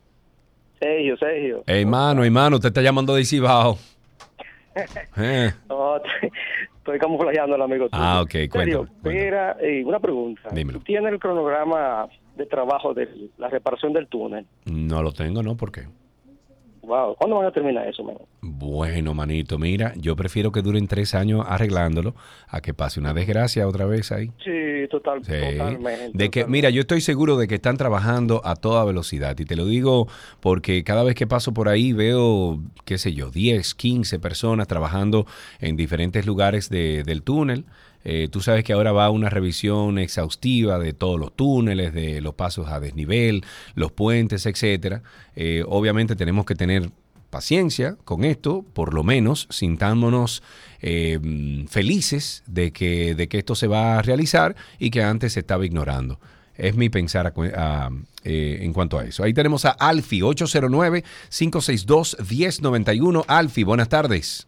Buenas tardes. Adelante. Mira, yo utilizo los peajes eh, diarios, diferentes peajes, y tengo el paso rápido.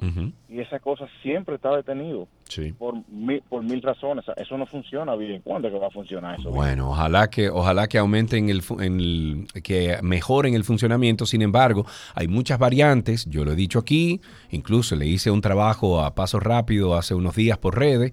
A mí me funciona, señores. No puedo decir lo contrario. Incluso cualquier persona que se monte conmigo, que vaya a los peajes de Punta Cana o de Santiago, que son los que yo utilizo, me funciona. Ahora, tengo que decir que yo tuve que cambiar el dispositivo y tuve que ir a una de las oficinas de paso rápido. e incluso fue a Coral, el peaje Coral 2 fue que me lo puso, donde yo, ellos tienen técnicos ahí. Y yo le dije, papá, mira, yo acabo de comprar esto, ven, instálamelo tú para que esto funcione. Y efectivamente, a mí me funciona siempre. Y es lo que e- es el testimonio que yo debo dar responsablemente. Ahí tenemos a Romero en la línea. Buenas tardes. El otro día me falló. eh, saliendo de las Américas me falló el paso rápido. Pero una vez en, ¿qué? Cuatro meses. Es un buen averaje. Ahí tenemos a Romero. Buenas tardes, Romero. Sí, buenas. Eh, mira, un comentario, una anécdota bien breve. Eh, con ese tema de los phishing, como tú hacías referencia, eh, es que hay mucha gente también que sabe que no ha hecho transferencia de banco, que sabe que no está Sí, esperando dinero. sí. Y cuando le llegue el mensaje, cree Oh, que, sí. que fueron elegidos del cielo para darle un premio. Tú sabes que tú, eh, tú has dicho algo muy, muy cierto, porque hay veces, por ejemplo, que Karina llega aquí y me dice, me llegó un email que me gané la lotería de Francia. Digo, tú has jugado un número de Francia. claro. O sea, por favor. Entonces, eso por un lado. Y por otro lado, tengo una anécdota, me reservo el nombre del amigo, Sí. que un día me llama como a las 10 de la noche, pero con un misterio. Ujú. Robert, mira, ay, ya dije mi nombre. Mira, necesito que necesito que vete esta noche, que mira, de que una supuesta mujer del ejército de Irak que le iba a mandar una valija diplomática. Pero ve.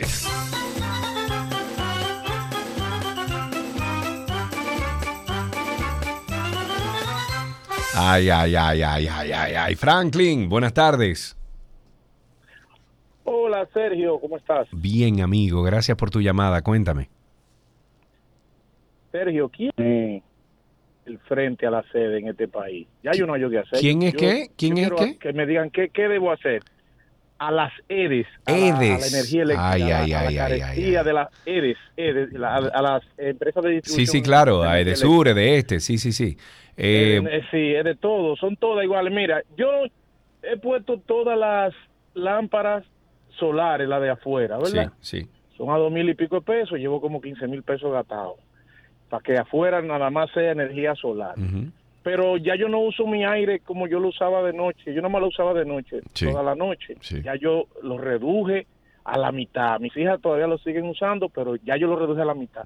Y la factura me sigue subiendo. Me dieron un fuetazo ahora de nueve mil pesos. Yo no puedo. ¿Tú vives, tú vives en casa o en apartamento? En- no, en una casa. En una casa, bueno. Pero, pero oye, yo he hecho de todo. Yo todos mis bombillos son LED, los de dentro, los de afuera son solares. el Mira, aire- yo, Oye, yo ¿qué es no es, no es ético que yo utilice este espacio ahora para yo decirte que ponga paneles solares cuando yo estoy poniendo paneles solares. Ahora, yo sí te voy a decir algo. Yo, este que está aquí en enero, voy a instalar un sistema de paneles solares de autoconsumo para mi casa porque yo me quiero despegar lo más que yo pueda del consumo de cualquiera de las distribuidoras. Esa es mi recomendación. Vamos a seguir tomando llamadas al 809-562-1091. 809-562-1091 es el teléfono aquí en 12 y 2. Sigan llamando 809-562-1091. Bueno, un hombre fue captado mientras transitaba desnudo a bordo de una motocicleta en la avenida Melchor Contín Alfau, próximo a la clínica Arache, en el centro de Ato Mayor del Rey. Eh, eh, hasta el momento se desconoce el motivo del señor, pero por lo que esta eh, persona estaba transitando, como Dios lo trajo al mundo, por las calles de este municipio. Además, se desconoce la identidad de dicho sujeto o si padece algún trastorno mental. Yo quiero aprovechar, ya que estamos hablando de personas que, bueno, están en la calle y a veces no sé si sufren de alguna condición mental o de alguna deficiencia. Esta mañana, no, anoche, cuando yo llegaba a la capital a eso de las diez y media, once de la noche, eh, yo, a ver, yo, tengo, la camioneta que tengo tiene un sistema de, de- de radar que va identificando los objetos que están en la carretera, etcétera. Y gracias a Dios que aquello estuvo ahí, porque anoche había una señora, eh, me, me di cuenta que era una, una mujer que estaba caminando sobre la autopista después de Boca Chica, llegando ahí al aeropuerto, ella estaba caminando en el carril de la izquierda de la autopista de cuatro carriles. Ella está caminando por ahí como, como nada, como si ella tuviera, como si ella tuviera placa. Y gracias al Señor que yo tengo ese sistema de radar que inmediatamente comenzó a identificar que había un objeto porque yo no la estaba viendo. Estaba lloviendo, yo iba, qué sé yo, a 80, 90, eh, prudente, ¿no? Por, por el tema del agua. Y aquella señora caminando con un suéter en el medio. Yo dije, pero ven acá. Entonces, lo grande es que si yo me llevo a esa señora, yo estuviera preso hoy y sabe Dios quién me ayuda a mí para decidir si yo tuve la culpa o no, pero esa señora estaba en, en esa vía. Y entonces, en la noche, a las 11 de la noche, caminando por, por, la, por la autopista. Caramba. Ahí tenemos eh, varias llamadas. Vamos con Daciel. Daciel, buenas tardes. ¿Cómo estás? Saludos, Sergio, saludos. Hermano, gracias por tu llamada. Cuéntame. Desde Santiago, por aquí. El diantre, ve. Cuéntame. Mira, Sergio, eh, dos cositas. Mira, tú sabes que aquí se está construyendo el monorriel y el teleférico, Sí. aquí en Santiago. Sí, lo vi, lo vi. Yo vivo en la zona de Valle por Dumit. Ujú, Ellos dejaron solamente un carril de allá para acá para que cruzaran los vehículos. Sí. Tú sabes que esa carretera se ha convertido eh, en, en un pandemonio para cruzar por ahí, porque tiene hoyos, Sergio, hasta de medio metro hacia abajo. El Y no diantre. la reparan. No me diga eso, ¿verdad? porque tienen que tener cuenta con eso. Claro, claro. eso ahí para que uno pueda fluir de manera normal. Claro.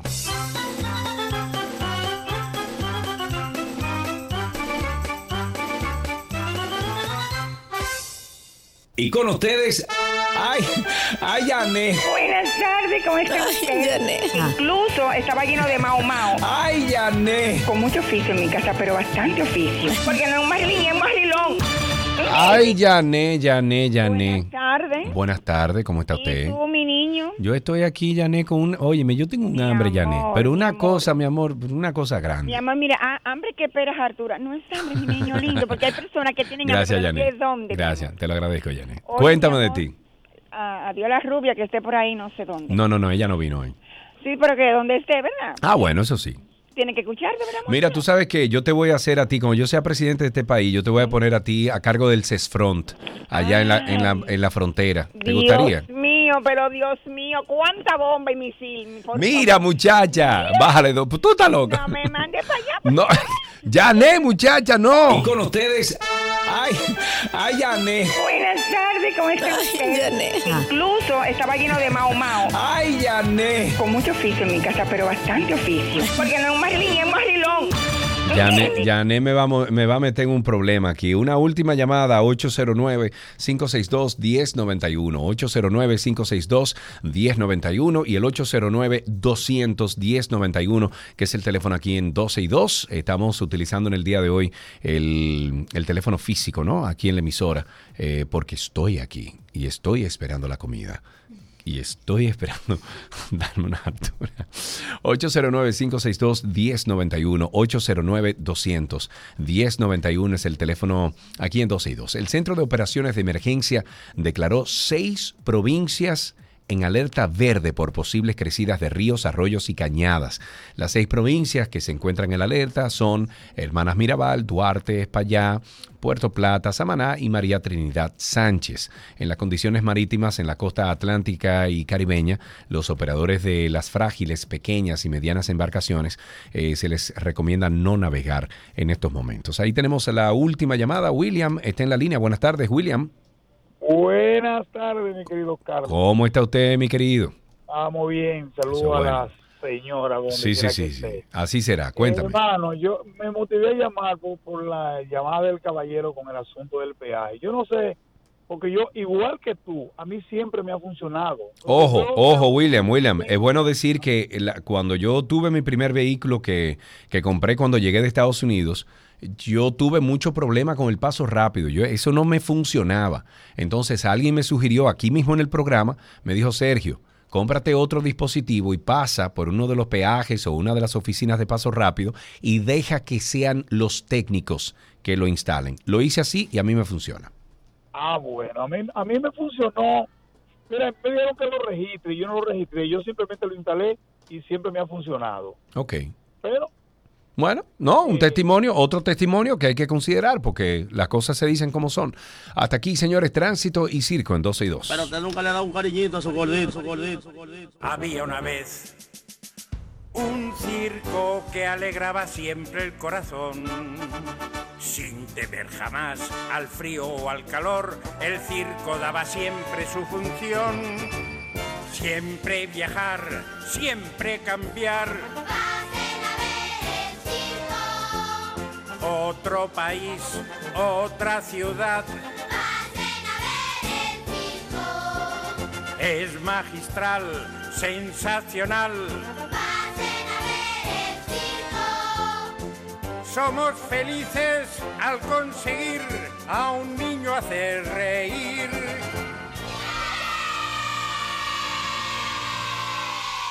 Todo lo que quieres está en 12 y 2.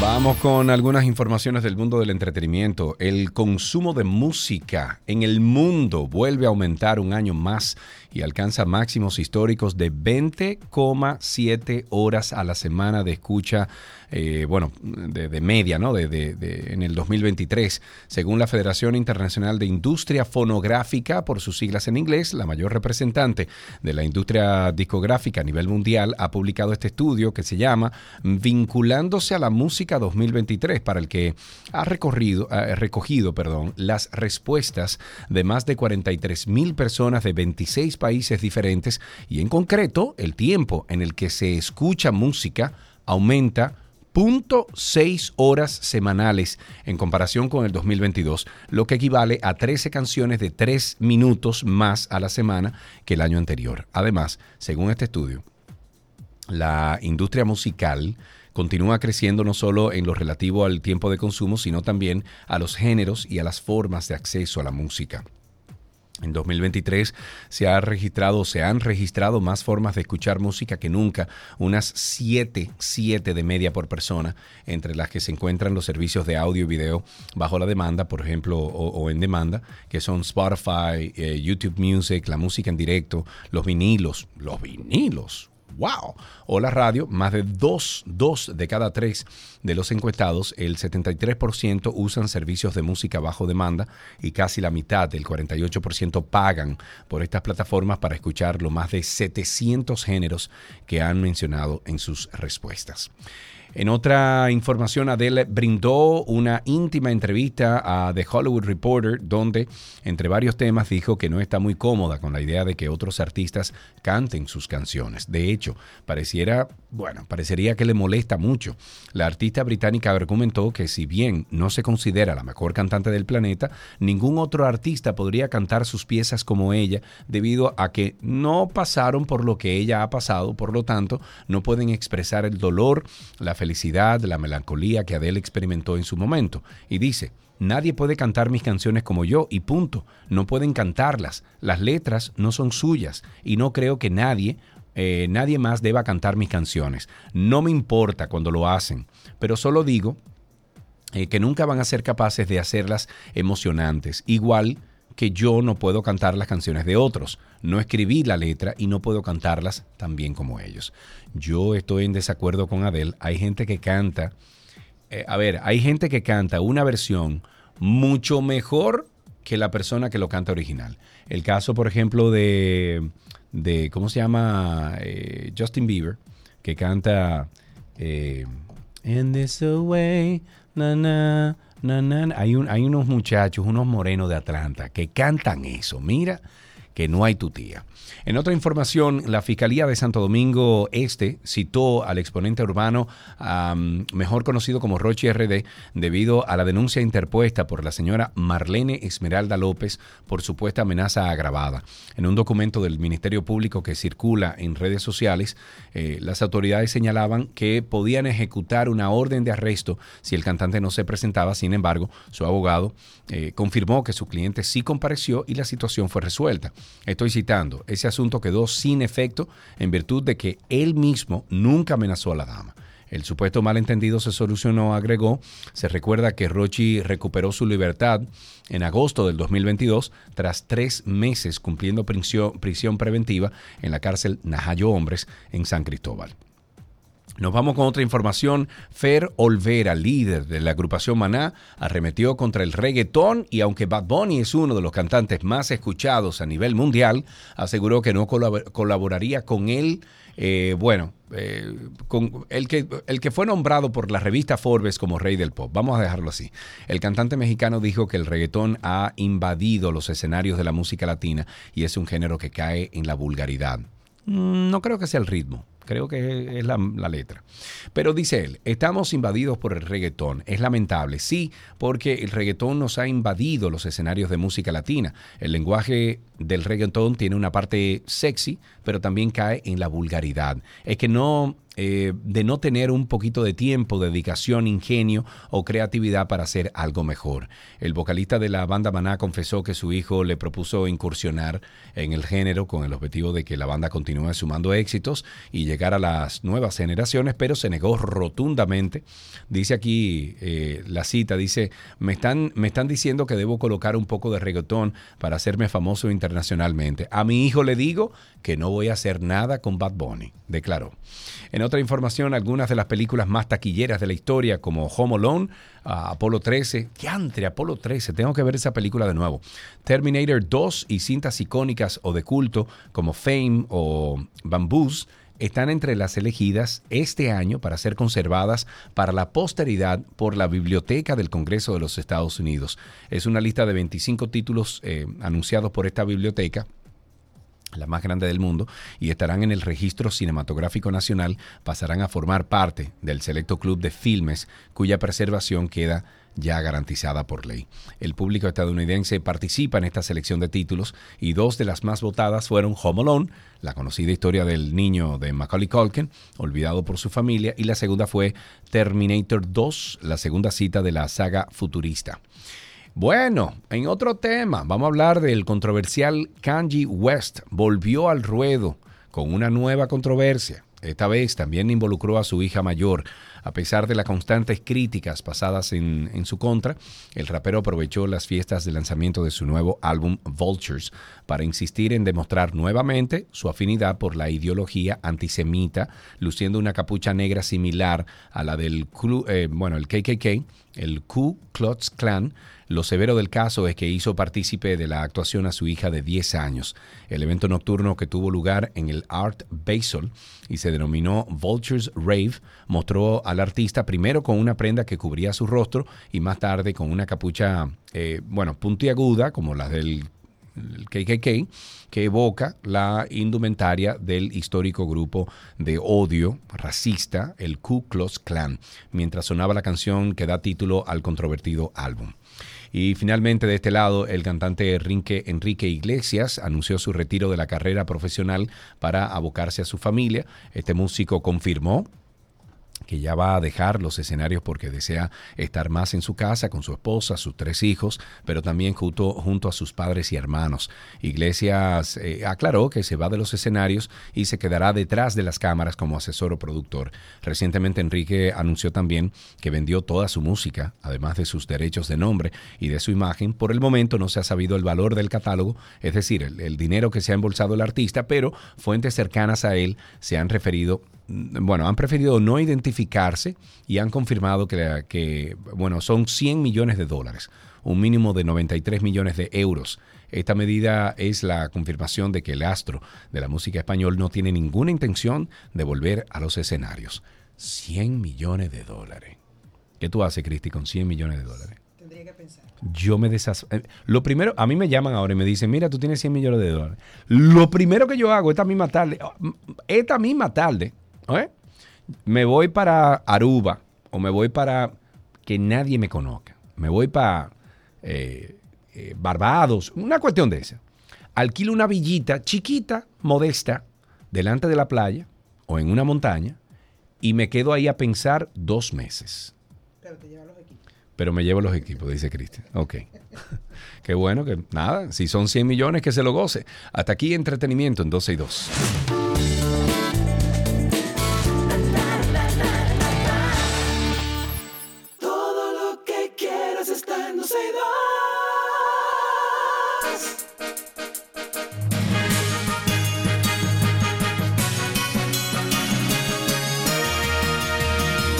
Noticias actualizadas. El director del Instituto Nacional de Patología Forense presentó un informe sobre las auto- eh, auto- autopsias realizadas en ese centro donde indica que de 1.612 cadáveres, unas 830 autopsias corresponden a dominicanos, 758 a extranjeros, mientras que otras 24 no han sido identificadas los, eh, las nacionalidades por tratarse de personas de origen desconocido.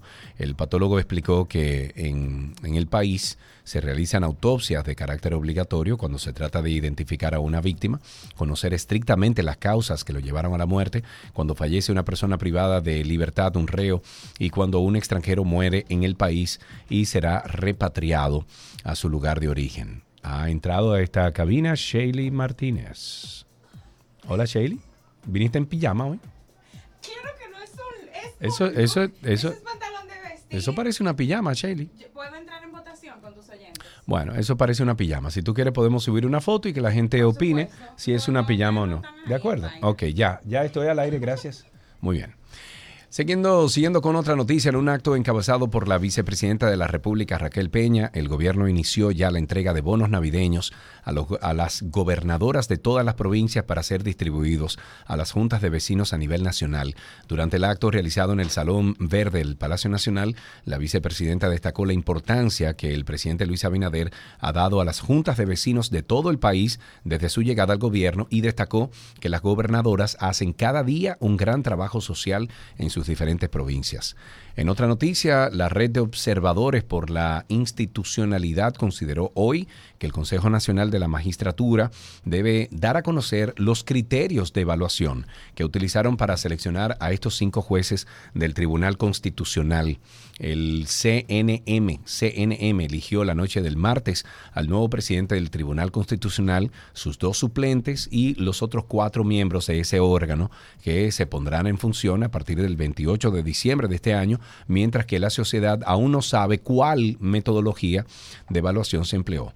La red eh, depositó al CNM una solicitud para que publique con la mayor urgencia el acta de las selecciones, indep- independientemente de que les resulte preocupante tanto la salida abrupta del senador Bautista Roja Gómez, así como la filtración de nombres de personas que al final resultaron electas. El presidente del Partido de la Liberación Dominicana, mm, Danilo, mm, Danilo Medina, mm, sí, la República Dominicana, expresó que esta organización política en estos últimos 50 años ha contribuido enormemente al desarrollo de la República Dominicana. Eh, mi querido Danilo, de eso no hay duda. Durante la misa realizada por motivo del 50 aniversario del PLD, Danilo dijo a los miembros de la prensa que, "Mm, mira, mm, para no ser exagerado, el partido que más ha contribuido al desarrollo de la República Dominicana. Y es verdad, es verdad. Eh, hay, que, hay que darle que muchas de las instituciones que tenemos funcionando en el día de hoy es gracias al PLD. Lo que no le perdonamos nunca eh, son esos casos de corrupción. La Dirección General de Proyectos Estratégicos Especiales de la Presidencia, el PROPEP, inició la primera etapa del remozamiento. Uy, uy, uy, espérate, no, todavía no me haga eso. Ok, ahora sí, eh, el remozamiento de la calle 42 del barrio Capotillo del Distrito Nacional con la intervención artística y la rehabilitación de, las, de 142 negocios y viviendas, tres de las cuales serán totalmente reconstruidas tras resultar quemadas durante un siniestro. En otra noticia, el presidente Luis Abinader destinó más de mil millones de pesos para el sector avícola del país con el objetivo de contribuir, contribuir perdón, al desarrollo de este pujante sector. La disposición del mandatario fue anunciada en un encuentro organizado por la Asociación Dominicana de Avicultores en Moca, espacio donde los, los productores avícolas valoraron la ayuda del gobierno del presidente Abinader. Otra noticia, el jefe de la policía de Haití, Franz Elbe, se encuentra esta semana de visita en Kenia después de que el Parlamento keniano aprobase el pasado noviembre el despliegue de mil agentes del país africano en la nación caribeña como parte de la misión multinacional de las Naciones Unidas. En otro tema, el Instituto Nacional de Protección de los Derechos del Consumidor y la Universidad del Caribe firmaron este jueves un convenio interinstitucional que busca promover acciones que contribuyan a la transformación, desarrollo y fortalecimiento técnico profesional en derecho de consumo. Y para finalizar, las organizaciones de los estados iberoamericanos reconoce el avance de República Dominicana en el último informe PISA sobre educación, al tiempo que pide una acción colectiva para afrontar los desafíos en esta materia. Hasta aquí estas noticias actualizadas.